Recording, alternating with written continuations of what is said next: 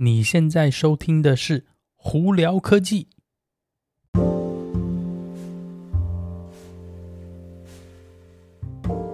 嗨，各位观众朋友，大家好，我是胡老板，欢迎来到今天的《胡聊科技》。今天美国洛杉矶时间三月三号啦，星期三哦。呃，台湾的朋友三月四号了，不知道这几天大家上班啊如何哦？美国今天呢，星期三，我这边呢，哇，下大雨，还闪电打雷嘞，真是很少见。昨天还大太阳哦，啊，今天有什么新闻呢？今天我们主要还是聊特斯拉，今天的特斯拉为主。但有一个新闻，我在这边呃，先跟大家分享一下哦。因为那个，因为上上个礼拜嘛，我们上一阵子我们不是有提到，就是那个呃呃最新的火星探测车不是到达了火星吗？那那个今天有一个比较就是嗯、呃、特，我觉得蛮有趣的新闻是呃他们在聊有关。呃，在火星探测车上头的那个晶片到底用的是什么？哦，那那个 NASA 这次呢，很特别，是用了呃二十一年前的晶片，为什么呢？呃，我先给你卖个关子哈。那那个在目前在那个火星探测车上的晶片是早期苹果 Apple PowerPC 七五零的一个晶片哦，它是一个二十三年旧的一个晶片。呃，为什么美国 NASA 太空总署会选择用这晶片？主要是因为他们要一个非常耐用、非常呃，信得过的一个晶片哦。那因为这个晶片呢，在使用之前呢，他们还要做特别的处理呀、特别的保护。呃，好比说这个晶片呢，这次用的晶片，它一定要可以承受零下五十五度 C 的那个温度，还要高达一百二十五度 C 的温度哦。所以呢，这个晶片呢，就需要是非常耐用，非常可以耐高温啊，耐很特别的这种状况。也就是说，为什么他们会选了一个很旧的晶片，而不是选近代的晶片？因为虽然说近代晶片可能很快啊，很厉害，但是耐用对他们来说是非常高的需求。那在还没有确定这个耐用的情况下呢，他们只会选择一些以前是确定确认好可以用的晶片才这样做。所以在这边跟这还算一点有趣新闻啦，在这边跟大家分享哦。好，那这次今天我们主要聊的有关就是特斯拉的跟电车新闻啦。那大家都知道，因为疫情的关系呢，很多呃产业呢现在都缺乏晶片。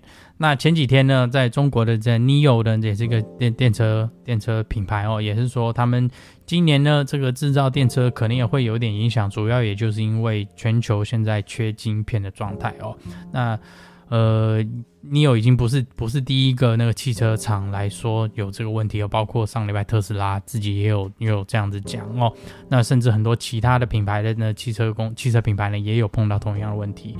那主要也就是现在大家都缺晶片，所以呢路上的新车啊相对来说可能就比较少选择啦。不是说没有，就是你可能比较少选择，那相对来说就可能就会影响到新车的价钱啊等等之类的，在这边跟大家。呃，报告一下哈。那呃，印度呢？印度的政府哦，有在想跟特斯拉沟通。他们是说，你如果来印度设置汽车厂的话，哎，呃，就电车厂了。对不起，嗯、会比中国还便宜。那他们就列出了很多呃，为什么人工便宜啊，什么什么便宜，大陆有的没的。他们是想要吸引特斯拉到印度去设厂哦。那特斯拉会不会去呢？不知道，目前还没有任何。呃，特斯拉还没有发出任何声音啦。但是如果真的要去印度设厂的话，哎，我觉得应该也是不错，因为它搞不好真的是，如果车子可以便宜的压到程度的话，说不定在印度也是会有一股掀起一股电车的风潮哦。好，那再来这几天呢，特斯拉的这个 Elon Musk 他就有提到。FSD 就是辅助全自动驾驶的功能，目前的话是在车上是一个选配嘛，你要么就是在订车的时候就已经选了，不然就是呃交车以后呢，你再去加上去的话会贵一点。那他们目前特斯拉的说法是六月开始呢，会让你变成一个付月费的方式，比方说可能是一年两千块钱或者一个月多少钱呢，你就可以开启这些功能哦。那我个人觉得这是一个很好的决定，因为呢，有些人可能只是需要。用这个功能一个月或怎么样情况下呢？诶，他说不定就会这样子买下去哦。呃，所以我觉得，诶，这个东西是一个再下来应该是蛮好的，一个布局吧，因为这样子更多更多用户会说不定会去尝试着使用这个辅助全自动驾驶的功能哦。那再来跟另外呃跟辅助全自动驾驶有关的呃新闻是，特斯拉他们是说四月份啦，就是下一个月哦，他们应该会把这个辅助全自动驾驶的贝塔版本呢，呃放到更多的用户上头，让他们去测试哦。啊，那跟目前现在辅助全自动驾驶不一样，是这个辅助全自动驾驶的改版，基本上是车子可以几乎是自己在路上开。那当然还不是到 L 四跟 L 五的等级啊，它主要还是需要一个驾驶在后头去确定安全啊，确定紧急的时候可以去接手哦。不过呢，现在大家如果有对这有兴趣，到 YouTube 上头去找一下，已经可以看到很多测试的影片，是真的车子可以在路上几乎自动开，包括自动左转啊、自动右转啊、呃换车道，从从一个 A 到 B 的定点，基本上在路上几乎都是可以自己开的状况哦。那有兴趣的呢，可以到 YouTube 上头去看看哦。我个人真的是还蛮期待这个功能，虽然是说呃。特斯拉原本是说去年年底前就要把这个功这些功能放出来了，所以有一点点小 delay。但不管是 delay 也好，或者是怎么样，我觉得这都是对呃电车产业，对未来的这种全自动驾驶产业是一个很好的一步哦。那我也很期待是说，在下来特斯拉这个软体更新以后，会带给来大家什么样的呃方便。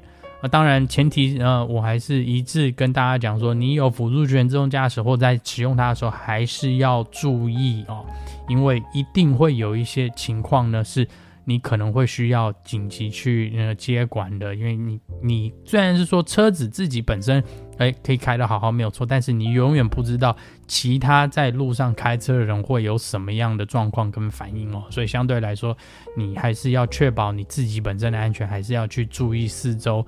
呃，跟正常开车来讲的话，你还是我觉得你还是要注意，只不过你可能一些小的东西你比较。可能会无意间 miss 掉或没看到东西的话，车子会帮你补助。所以呢，它为什么是叫辅助全自动驾驶，也是这个原因啦。好，好，那我们今天就跟大家分享到这里哦。大家如果有什么问题的话，可以经过 Anchor IG 或 Facebook 发简讯给我，都会看到哦。如果有在 Clubhouse 上头看到我的，也可以来在 Clubhouse 上头跟我打招呼聊一聊都 OK 哈。好，今天我们就到这里啦。我是胡老板，我们下次见喽，拜拜。